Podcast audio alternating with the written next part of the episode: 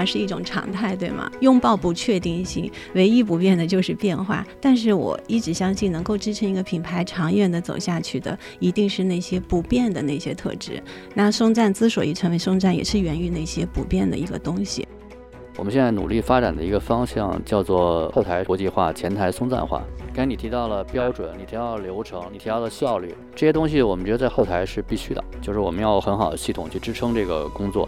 在地的这些年轻人们，他们经过了一年、两年、三年这样的在酒店里面的服务，就是这种拙感是不是会消失掉？他可能变得更加专业了。但是可能更加专业，反而不是客人们期待的那个东西。之所以选择这样的一个艰苦的一个环境，然后去挑战自己，真的是因为你喜欢吗？你认可它。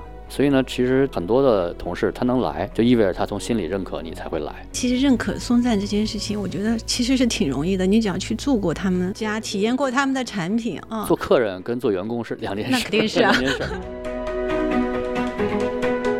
愉悦干货。提供坚果般的无负担商业与品牌营养。欢迎收听《B B 商业与品牌》，在这里我们一起聊商业与品牌的有趣故事。我是 Linda 拿铁林，我是 Sean。松赞呢是 B B 商业与品牌这档播客开辟生活方式品牌研究后的第一期。当时呢，我们准备了两个品牌，一个是位于北戴河的旅游度假社区阿那亚，另一个就是扎根在滇藏公路的精品酒店旅行品牌松赞。那期节目呢，我们是从一个商业观察者以及住过若干松赞酒店的普通用户的角度，为大家拆解了松赞的起源、创始人的初心、商业模式和产品形态。那差不多时隔一年，我们非常有幸能在二零二四未来商业创想秀的现场采访到了松赞集团总顾问兼首席战略官蔡景辉老师，相信会有更多有价值的洞察和实操的经验给到大家。那蔡老师先给我们的听众打个招呼，介绍一下自己。大家好，我是蔡景辉啊，我现在在松赞主要负责的是战略呀、品牌啊、市场啊等等这些内容。加入松赞之前呢，其实我在旅行行业也已经有将近二十年的这个时间。最开始是在这个 Lonely Planet，二零零三年就加入了孤独星球，后来呢去了穷游，然后最后来到了松赞。啊，当时我在就是刚才你在演讲的时候，你说你一开始是以一个普通用户的身份关注到了送赞，体验了送赞之后，就想慢慢的靠近它，之后你就进入了送赞，成为了送赞。那能跟我们简单的分享一下这样的一个过程吗？这是一个好奇心害死猫的故事。最开始是这样，我也在这个行业里边，其实因为我也聊过工作的原因，因为自己兴趣的原因，其实去过很多地方，然后呢，全世界应该都差不多跑遍了。在关注各种各样的新型的产品和体验，那是在二零一七年的春节。当时我从我的同事那儿，就当时我在穷游嘛，同事就跟我说有一个叫松赞的一个酒店。松赞不能是穷游。呃啊，你是在穷游的这个网站穷游的网站必须得解释一下，穷游叫穷游，但是实际上它最开始的所有用户都是旅游的中国留学生，他在用这个。实际上本质上它是一个寻求旅游攻略的这么样的一个网站。你想，都是出境游。再怎么样，他也不会太穷。何况那个是二零零四年，他如果是一个旅游留学生，那在二零一一年、二零一七年，他已经完全是另外一种生活状态，是这样的一个逻辑。所以当时我们也在看，为我们的那些已经成熟的用户寻找一些合适的新的产品的时候，看到了这一个品牌。当时我其实没当回事儿，我同事给我推荐，但是我正好那年的春节也没想好去哪儿，我那我就去一趟吧，正好顺便考察一下，然后我就去了。那时候还订得到房间。那时候其实春节人没有那么多，不像今天。今天真的就春节就不用想。对我前两周想订梅里山居，但是已经全部订了对对，现在确实是一房难求了。那个时候它还没有那么大的知名度。然后我去的时候，当时就觉得整体的体验是挺不一样的。就我那天将演讲也提到说，你实际上就整个旅程中，你能感受到跟当地的那种文化链接，你能够感受到它的服务的那种温度，然后能感受到人。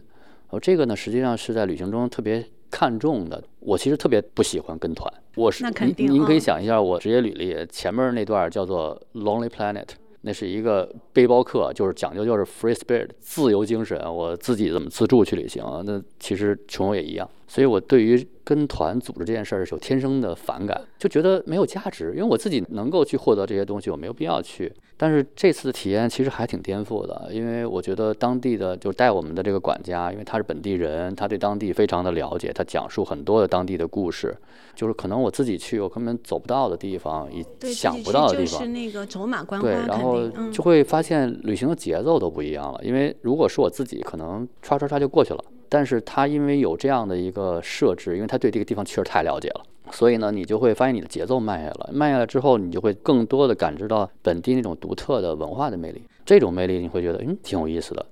然后我就很好奇，就是当时好奇的原因，就是因为我觉得他怎么做出来的？因为其实很难，因为我们在旅行行业这么长时间，这种就是叫个性化的、有温度的服务是极其难提供的。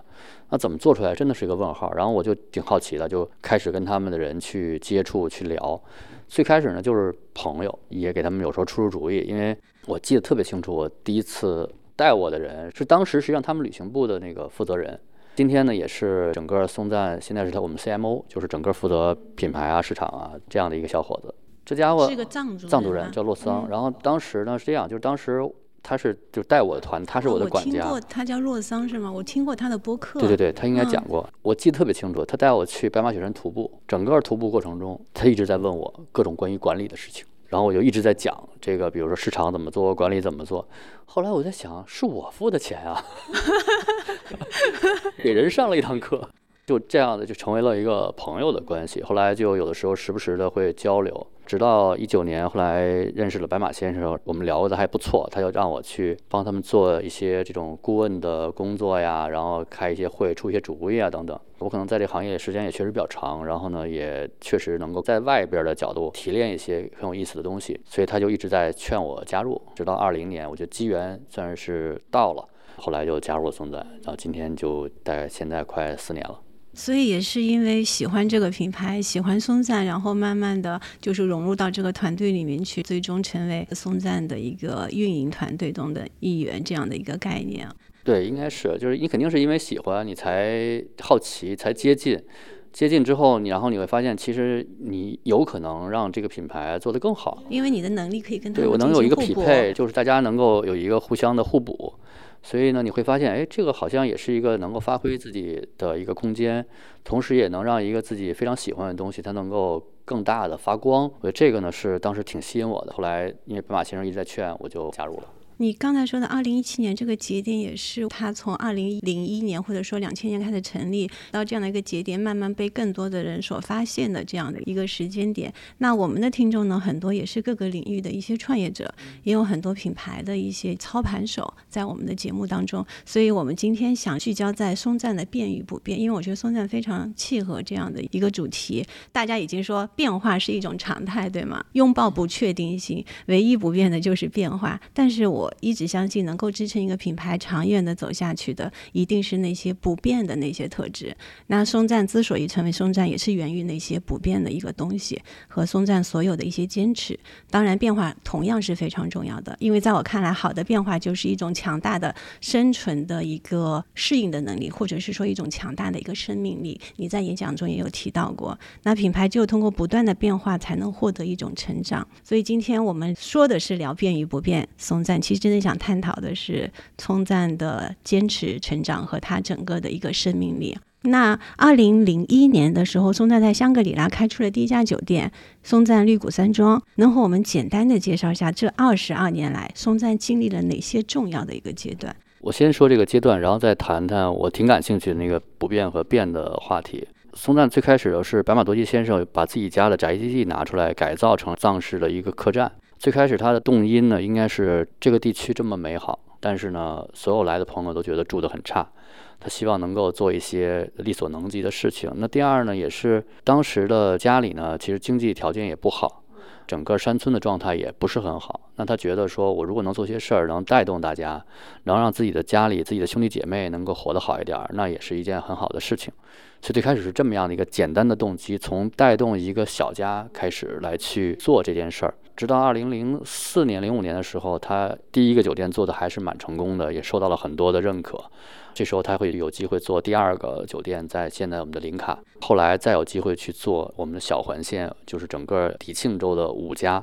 这个东西完成大概在二零一三年左右，二零一三一四年左右完成了这样的一个布局。这是算是另外一个阶段，就他是用环线的产品来去跟市场去沟通。最开始的这个客人很多呢，其实都是老外。他会比较喜欢这样的一价全包的这么样的一个旅行产品，又能感受到他们觉得特别真实的一个藏族文化，他觉得这个是一个特别好的一个体验，所以他们就开始在他们的圈子里传播。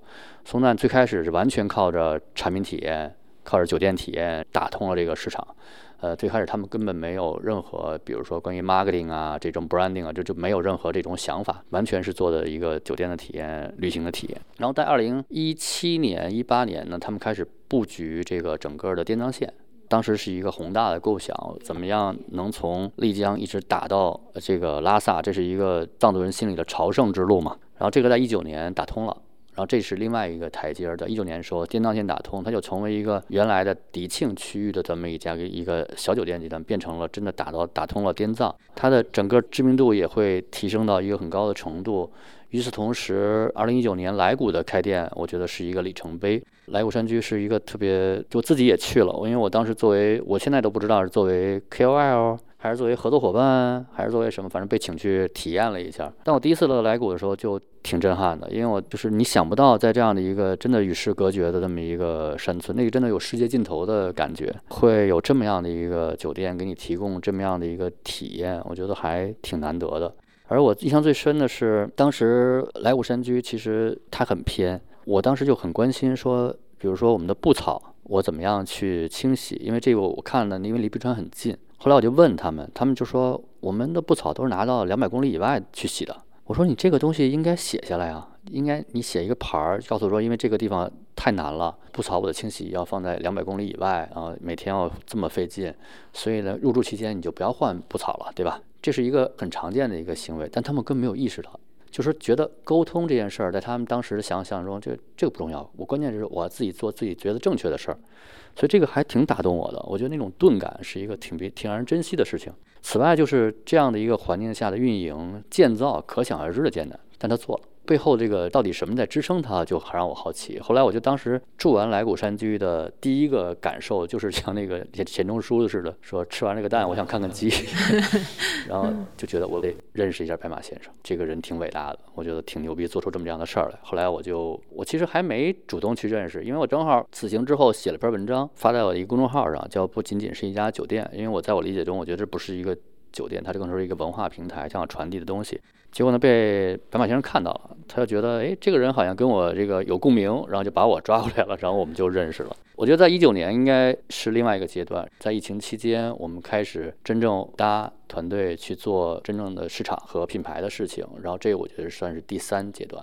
到今天，我觉得都算这个阶段中的，就是很多的外来的人才，以我为代表吧，加入到这个团队中，并且落下根来，跟团队融合，成为一个有机的整体。我觉得这个呢，是我觉得新的一个阶段，因为以前它更多的还是本土的。所以现在这个阶段是更多的一些专业的外来的人加入到那个送赞团队，同时扎根下来，更像是一个基于本地化生长出来一个品牌，但是有了更多的一个标准化的职业化的。这样的一家运营的组织吗？嗯，可以这么理解。这个里边刚才也提到，就是变不变之类的。我们其实自己内部总结的就是说，我们现在努力发展的一个方向叫做后台国际化，前台松散化。刚才你提到了标准，你提到了流程，你提到了效率，这些东西我们觉得在后台是必须的，就是我们要有很好的系统去支撑这个工作。但反过来面对前台，就是面客的这部分，我们觉得松赞最宝贵的那个温暖的东西、文化的东西、那些真实的人的那个味道的东西，这是我们要保住的。所以我们在这方面就去下了大量的功夫，如何能做到既高效又温暖。那你觉得哈，就因为我们今天聊变与不变，你觉得松赞的初心有变过吗？因为从我一个观察者的角度来说，我觉得他是没有改变的，只是说他在不断的丰富跟充盈这样的一个过程。基本同意这个观点，因为呃，你说松赞的初心，我觉得白马先生最开始从一个小家开始，逐渐的去帮助当地山村的更多家庭，影响到他的客人，其实他都在做一件事儿，他觉得我们那个 slogan 叫做推开隐秘之门，寻找快乐源泉嘛。其实上这件事儿，如果你要解读的话，就是在这个世界上，其实有对于生活和生命有很多的可能性。就我们不要执着在说你表面那些数字啊这些东西去定义你的成功或你安你的心，而安心这件事儿更多的应该是从内心来去看的。那我们所在的区域提供这样的可能性，这可能性从两个层面来去分析。一个层面，今天我在台上讲的，大山大水自然是能给人带来疗愈的。因为这样的就是我刚才讲的，说你拉高了、拔远了，在一个不同的角度、不同的尺度，反过来看自己的环境，你就会发现自己所斤斤计较那些小都什么都不是。你反过来看自己的困境的时候，发现其实是能解脱的。那这一方面是我们所在的区域能给给大家带来的力量，这是一个山水的气场的力量，也跟我们的营造有关。那第二个呢是他人的生活状态。就你看到我们所在的很多的区域的这些人，他们可能住的也就那样，吃的也就那样。你觉得说比收入他也没有什么，但他很开心，他们都很快乐。我觉得这个是就是我们的客人，包括我在内的都市人，其实要去感受的。就是人不一定非要怎样怎样，人完全可以有另外一种选择。那这种选择实际上就是一种智慧，你如何去看待自己的人生，如何去安住自己的内心。我觉得这种智慧实际上就是白马先生说的，这要推开隐秘之门。你让自己打开，看到了一个新的可能性，追寻快乐源泉，实际上是新的本身啊。这个我觉得是我们一直都没有变的。今天在公司上上下下其实都是认可这样的理念，包括我们现在招的很多的新人，因为有很多都是大城市来的，跟原来传统的那个藏族员工是不一样的。但是这个理念他都是认可的。到大家都觉得松赞在做一件真的是非常有价值、有意义的事儿，确实能影响到我们的员工，影响到我们的客人，通过我们的客人在影响更大的社会。我这里想问一个问题：有多少像你这样的原来是松赞的客人，变成了松赞的员工？这种比例多吗？高层很多，高层很多，几乎都是，几乎都是。因为坦率说，这样的选择也是一个权衡嘛，就是有 trade off。你毕竟要在一个，比如说我们总部在昆明，然后我们出差经常都是在滇藏线上跑。以我为例吧，那我其实在北京或在上海，我完全可以有一个其他的工作，薪酬各方面也都不错，不用那么累。但是之所以选择这样的一个艰苦的一个环境，然后去挑战自己，真的是因为你喜欢嘛？你认可它。所以呢，其实很多的同事他能来，就意味着他从心里认可你才会来。其实认可松赞这件事情，我觉得其实是挺容易的。你只要去住过他们家，体验过他们的产品啊。做客人跟做员工是两件事。那肯定是啊。两件事，就是因为你体验好是一方才是起点。那你要想做员工，你实际上还要把自己很多东西放下。你得真的热爱它。热爱它意味着什么？热爱它意味着说，可能你原来的很多的想法和做法以及规矩，在这个环境下不一定全适用。你要把自己的所有的 ego 放下，然后你回到这儿，然后重新长出来，你才有生命力。就把自己打破嘛，然后放下去，在这个土壤中再长出来。我觉得这才是真的有力量。我觉得这个不容易。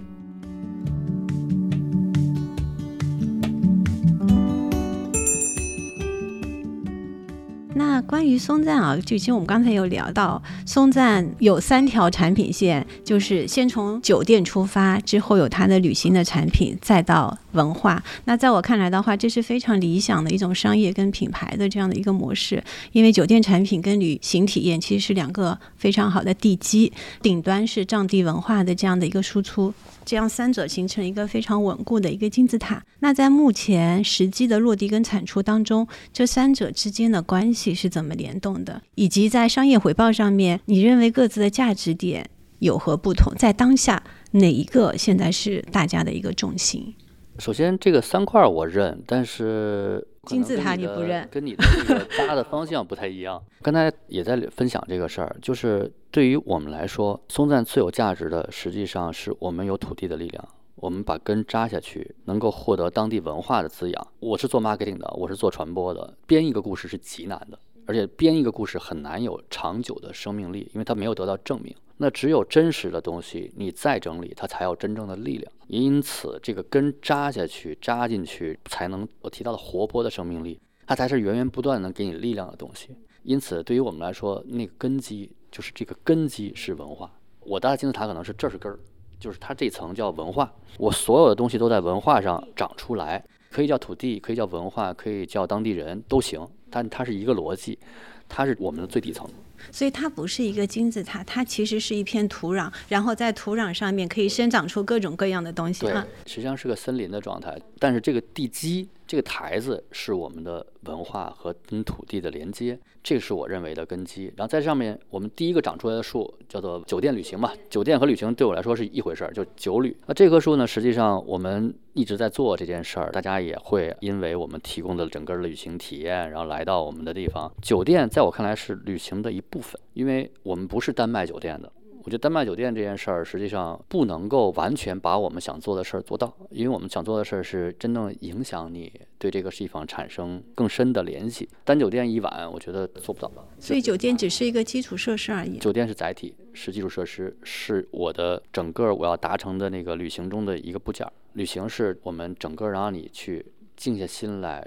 去用一个节奏去体会当地，那这个是我们去努力的方向。而只有这样，我们才能反过来逼着自己真的扎得更深，真的把当地最好的东西挖出来。我们要知道精确的，我们刚才讲说满月什么时候升起，升起的时候是不是有日照金山，我们要精确知道几点几分哪里，我们才能把这个事儿体验做得特别的好。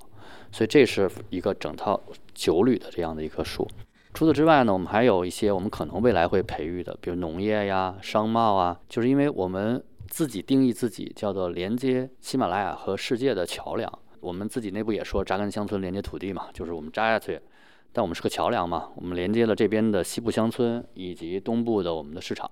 一方面呢，我们请我们的客人来，他来这儿体验这边的大山大川所有的文化这些东西；另一方面呢，我们可以可以把本地的好东西输出回去。但是这个我们本地的供应链现在其实是很不成熟的，那我们就要去花这个精力去做这件事儿，去再整理啊，然后真正做出让它，因为所有的遗产、博物馆的东西，实际上你必须得有商业价值，你才能够存续，不然你就进博物馆了嘛。如何让这么多好的东西让它有商业价值，这是我们要去努力的一个方向，就是一棵树一棵树一棵树这样长出来，这是我们一个规划。但就今天来说，肯定是九旅是我们最大的一棵树。所以你们未来的重心会是在哪里？我们未来重心还是这是两样，第一个叫做区域。回答第一个区域，区域就是说我们自己把自己定义，现在在至少在三年之内，我们可能把自己孩子叫做扎根在大喜马拉雅区域，就是我刚刚刚才提到连接喜马拉雅和世界。那为什么这么干呢？是因为我觉得我们现在第一是潜力非常大，我们现在其实，在西藏还有很多的选址。我想问一下，就是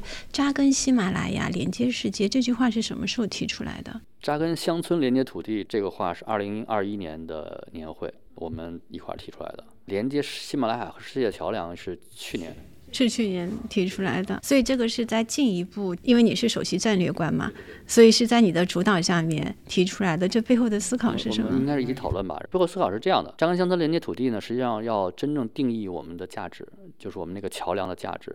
我要去让大家统一的认知到，土地是我们的力量所在。扎根乡村是我们最该干的事儿。我们所有的，不管是产品也好，品牌也好，宣传也好，我们最重要的东西叫做土地是我们的根。就这个东西有非常实用的指导意义。比如说我做一个内核的一个内容，我就会去追求那种质朴的、拙的、真正能反映人的那些东西，而不是那种就看起来很美。就不是我追求的东西了，所以这个东西对于所有的人都会有影响。这是一。喜马拉雅是这样的，就是因为我们现在发展到这个阶段呢，其实有非常多的诱惑和选择的可能性。经常会有人说：“哎呀，我这儿有块地，你来做这个吧；我这儿有块地，你来做这个吧；我在杭州有一块地，我在北京有块地，我在上海有块地，我在黄山有块地，等等。”你当面临这样的诱惑的时候，你就要想自己到底要做啥。人不可能什么都做，我们要做的就是，我们先把自己的边界先列出来。那不是说我们定义喜马拉雅，我就不想做别的，而是说在这个阶段，在这三年之内，我要把我的精力放回来，把这个着实了，然后把真正的我们特别想做也该做的东西先做下来。到三年之后，我们再看我们是不是要做其他的区域。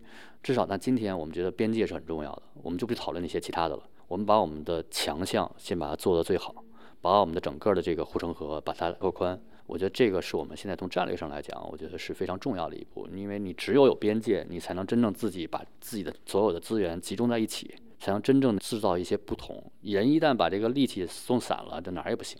所以这个其实也是对于内部的所有同学的一种认知的拉齐，以及他在做很多判断的时候也是一种标准，对吗？必然的，最重要的就是内部的拉齐，因为公司也大，逐渐变大的情况下，实际上外界的诱惑这么多，一定会有不同的声音和思考。那内部怎么样大家统一，我觉得是非常重要的事情，这样你才能真正形成合力，大家达成共识。非常同意啊。那我们再来聊聊，就是松赞的客人，刚才有说很多现在松赞的高管都是他的客人。从二十二年来，我觉得松赞的人群肯定也是一个不断破圈的这样的过程。从一开始的应该是以外宾为主，对吧？最早的时候，那现在的话就是有更多的中国的都市人群希望去松赞寻求片刻的安宁。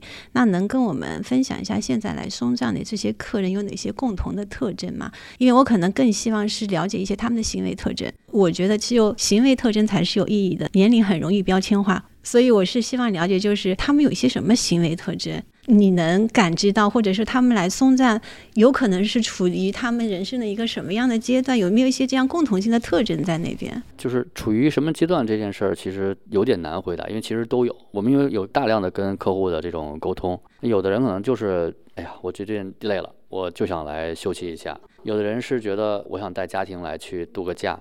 有些人呢觉得，哎呀，我来上次来觉得有些感触，然后对我来说很有帮助，我这次还要来，然后我再次去让自己有一个提升，这个都有。呃，你刚才说那个就行为特征中，我在思考这个行为特征中，行为特征中很重要的一点，可能是大家都比较能够去欣赏那些相对埋得深的那些美和文化的东西。就是，其实松赞做的一个事儿叫什么呢？就是我们一直在说重再整理啊、挖掘啊等东西。但是我们不会做特别多表面上的那种花里胡哨的东西，这个不是我们的审美。但凡做出来，估计老白马先生就急了。所以，当然我也不会喜欢这样的东西。所以，我们的审美还蛮一致的，就相对还是比较低调的。有很多这种比较内涵丰富的东西，对放在东西。但是这些东西，我经常会发现，我们的客人往往都非常的 get 到这些点，他就非常的容易喜欢这种叫做略显 sophisticated 对成熟的美。我觉得，而且你刚才说的特别好，就是跟年龄无关。就是我们经常看到非常年轻的孩子指着一个藏毯说：“这个太美了，我特别喜欢这个什么这个年代感啊之类的。”给你讲这个，我在哪哪看过一个类似的，然后在哪哪哪看过一个类似的。哎，说你们这个比他那还好。对于藏毯了解比我都厉害，有非常多这样的人，他对于文化是真心的感兴趣。我觉得是这样的，因为现在也算有一定的知名度了，所以来的人也会比较杂和多。但是核心的人群，我觉得还能明显的感觉到这种特征。嗯，其实它是有一定的，至少在审美以及内心的感受上面，它其实是追求那些更加扎实的一点、可持续的、跟它有共鸣的一些东西啊。内心的共鸣和情绪价值这方面，我觉得它是有追求的。那如果说简单的说，只是窗外很美这件事儿，实际上现在很多酒店都做到了。我觉得这一点，因为我们这是优势，但不是那个核心的东西。我今天在那个分享中说有两句话嘛，松赞的每个酒店都有一扇窗，每个窗外都有一幅画。这个呢，实际上大家都理解了，然后大家也都很多的民宿也在去做。但后边有一句话，实际上是真正松赞不一样的地方，叫做每一幅画里都有一个村庄。所以这个也是因为我之前有研究松赞的话，就是它跟在地强的一个绑定，以及如何帮助这样的所在的这个村庄可以让它。刚才你说这个实际上是就回到那个发心这一件事儿和那不变的东西，因为白马先生最开始的发心就是帮助一个小家，然后就变成了帮助几个人的家，帮助更多人的家。原来可能帮助二三十个家庭，现在可能帮助一千个家庭，所以它一直没变，只是放大了。那这些客人的话，好奇现在有很多网红会来打卡吗？随着知名度的那个提升，肯定会。这是这样的，我们作为服务者，不拒绝任何客人，我也不可能去干这个事儿。我觉得欢迎大家，但肯定也会有一些不要去妨碍其他的客人的一些规定。举例子，我们有时候发现有些无人机有点飞得过分了，我们就可能要去控制一下，嗯。那有没有在？因为我们知道酒店产品其实就是一个服务型的行业，其实客人的体验是非常非常重要的。你们有没有使一些系统化的一个机制，去发现一些新的用户的一些需求，然后去迭代它？几方面，一方面呢是我们线下其实是我们有大量的跟用户的交流和访谈，不同层次的，就是什么样的客人我们都会去做 focus group 这样去访谈，会探访他哎有什么新的这种需求的这种这种。你是在他住店的时候去跟他聊，还是嗯就是一种是就是住店的时候，这就是最简单的。有的时候有一些需求是因为他可能在这次旅行中有些东西没有满足到，发现这个东西可能是一个真的需求，而且别人可能也会有，那我们可能就会真的考虑。还有一种就是我们可能在其他城市做线下活动的时候，我们也会去跟来的就是所谓的知道松赞的一些。同学们去聊线上呢，我们也做用户调研，用户调研也分，就是你来了以后的一个调研的反馈，也有这些 focus group，然后在我们的目标客群的这个市场去组织的。此外，就是我们跟小红书也有一些合作，我们会在小红书上去关注相关的一些趋势性的东西。能举一些具体的例子吗？去年我们有一个新的营地开业了，就是叫百八帐篷营地。这个其实营地本身就是最开始的需求来自于客人，就觉得说像一些很好的，就是当时也是露营是个潮流，然后很多我们的老客人也在提说，你们在很多的区域风景都特别好，能不能有帐篷这样的一些提供？那确实在有些地方本身拿地就有问题，就是因为拿地的手续啊各方面建造啊这成本也都是问题，然后我们就在考虑，哎。是不是可能去做这件事儿？我们就尝试了这样的营。当时今天的营地特别受欢迎，就是我们做了一个，因为我自己也玩户外，我觉得可能作为一个户外人来说完全不能理解的营地，但对于客人来说他非常喜欢，因为我们的营地很舒服，享受一下户外的感觉，但是还是精致的那些体验，是吗？这个啊完全是根据客户的需求来去做出来的，就是帐篷很大。它是个帐篷，但里边有卫生间。像我们这种玩户外的人觉得啊，这也可以，但是推出来之后，就真的大家很喜欢。这些东西实际上是和客户需求的一个反应。与此同时，在百八的那个山谷里边，我们做了一套户外的攀岩加飞拉达的这东西，其实也是来自用户的需求。大家觉得我们希望有一些更强度更大的户外活动，包括徒步产品的研发。我们这三四年，我们肉眼可见的看到我们来的客人中有大量的就是相对中强度户外的需求。就我来，我希望这么好的大自然，我希望能走出去，我不希望只是在屋里待着，呃，吃个下午茶，发个呆，照张照片就走了。我希望能够走到山林里去，我希望能够让自己的身体能够 stretch 一下等等。所以我们根据这样的需求，我们就做了徒步地图，就我们又分了四个等级，一二三四，难度不一。这样的话，大家一个是我们可以带你去，如果你真的有这个能力，你可以自己拿着地图去。所以我们现在在很多的酒店，我们都开始做这样的徒步地图。所以还是非常。那像你们这样研发一个产品的话，大概需要多长时间？像一个营地产品，营地产品真的是用了将近一年吧，而且问题问题是像这个，因为里边有很多争论，到底做成啥样，因为没做过。那第一次的打样实际上就变得其实挺关键的。这个里边白马先生就参与了非常多，因为他觉得他能够，当然它有很好的这种感知力，然后去感知用户的需求，然后去呈现这样的一个品质。其他的像那种户外体验，实际上我们有我们有团队在专门去开发。我听说就是很多酒店管理者他其实是平时就是住在酒店里的，你们也是这样吗？我们酒店的经理，我们内部叫做女主人，不管男女啊，都叫女主人。呃，就不管男女都叫女主人。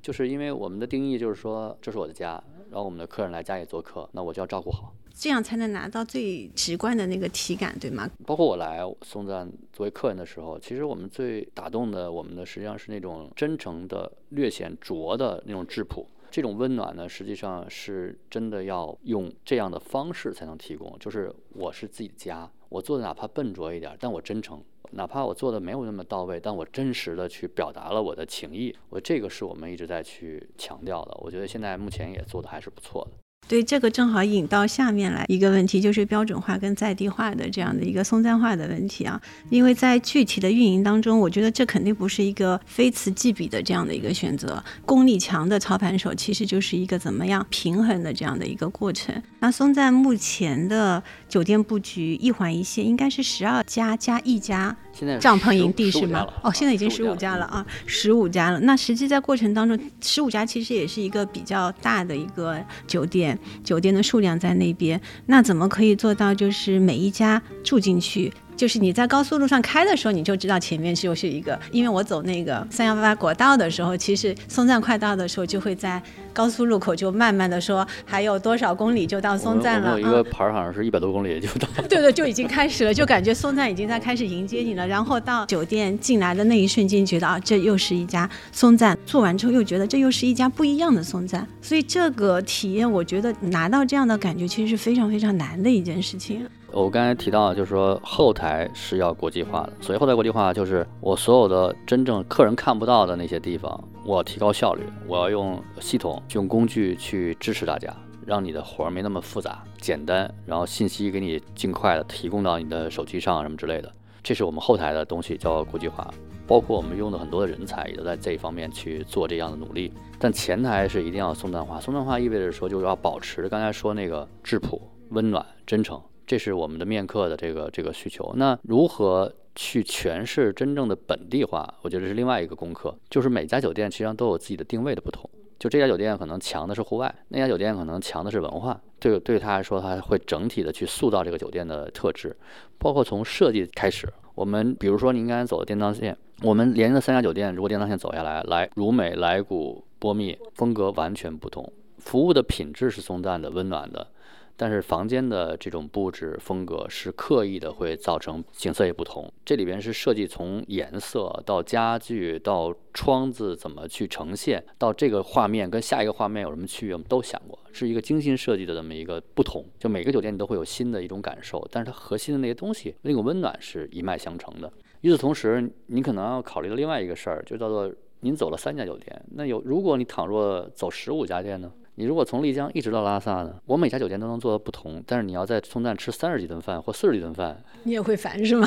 所以我们下了很大的功夫在餐饮上。我们现在每家酒店都会有自己的标志性的菜，然后如果是一个行程，我就会按照这个行程去给它调剂，整个让它这个口味不至于说我我吃伤了，他会去精致的调节，这是后台系统支持的。你的菜单是什么样子的？争取做到说一路上吃下去，你还觉得还挺好。每顿都能吃到不一样的东西，然后每顿都还有一些新的花样，然后这个让你你吃下来觉得，哎，松赞没吃烦，其实不容易。啊，对，所以说是，比如说我订了这十五家酒店，你们在后台看到同一个客人订了那些酒店的时候，你们在系统上面是不是就会出现一个提示，是说这个客人他会一路的做十五家酒店，所以每个到时所有的接待，不管是餐饮啊，其他的，你们就会有一个标注、标注设计，然后菜单会提供，这都是一套。这就是我刚才说那个后台国际化和标准化的那个逻辑，就有这样的东西支持，你前台才能把这事儿做好。哎，刚才其实还有一个问题啊，我是觉得就是钝感，或者是说，因为我在松赞能够感受到的那种温暖，其实是因为就是它的钝感或者淳朴，有点傻傻的那种感觉，对吗？但是如果像这些在地的这些年轻人们，他们经过了一年、两年、三年这样的在酒店里面的服务，他们就是这种拙感是不是会消失掉？那怎么样可以保持这种拙感？他可能变得更加专业了，但是可能更加专业反而不是客人们期待的那个东西。是这个问题，实际上分两面。第一面实际上是我们很多的老员工还身上保持着这样的一个特质。对他怎么保持的？呃，我觉得是本地文化的一个滋养，就是他觉得我做人就应该这么做。只是我可能对人的这个沟通更加，但是那种真诚和质朴他还在，就他会对真心对你好这件事儿他还是在，而且我真心为客人好这个事儿，实际上是我们一直从上到下去贯彻的，就是利他的这种东西贯彻到所有的价值观里面去。那第二呢，实际上我们也会，实际上新陈代谢也是一个非常重要的一个东西。我们不停的会开新店，然后老员工其实会被稀释，去支持新的这种拓展，再招新的本地人，再把这套体系发下去。我觉得这都是有助于这件事儿的这个环节。但本质上来说，我们是期待，而且并希望，而且从公司上面就开始带头去。珍视这样的一种拙劲儿，它是被鼓励的。你能举个例子说你们怎么样去珍视这种拙见吗？拙感？你鼓励一个东西，就无非是要么表扬，你要么奖励，对吧？它是一个立榜样的这么一个过程啊。但是具体例子，我现在一时想不起来啊。我们这儿太多了，估计是。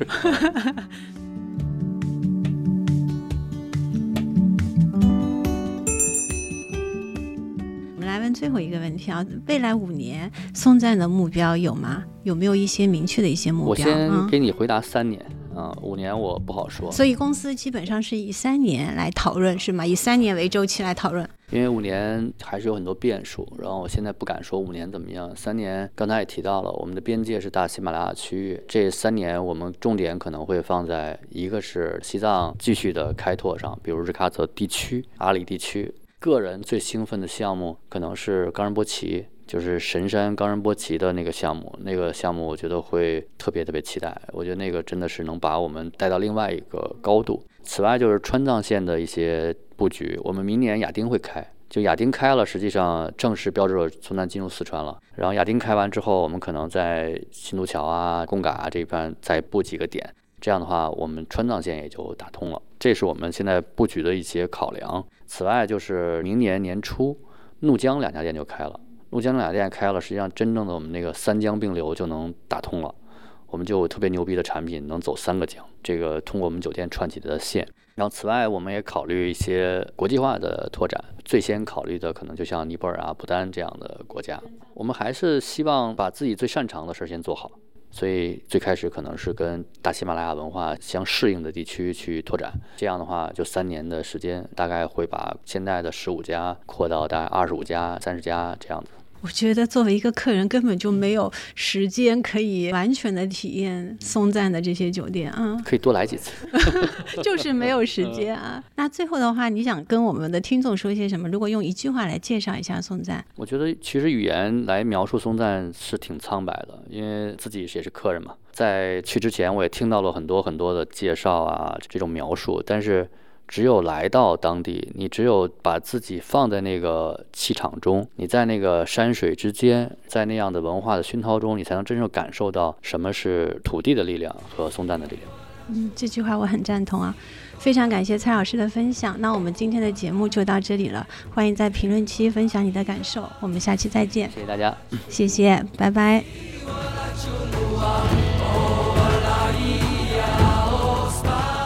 感谢收听本期话题。B B 商业与品牌已上线小宇宙、苹果播客和 QQ 音乐。如果觉得还不错，请给我们五星好评以及分享给身边的朋友，这对我们很重要。也期待给到我们改进建议，让我们下期做得更好。也不知要有多难才能睁开双眼。我从远方赶来，恰巧你们也在，痴迷留恋人间，我为他而狂野。我是这耀眼的瞬间，是划过天边的刹那火焰，我为你来看。灭，永不能再回来。我在这里啊，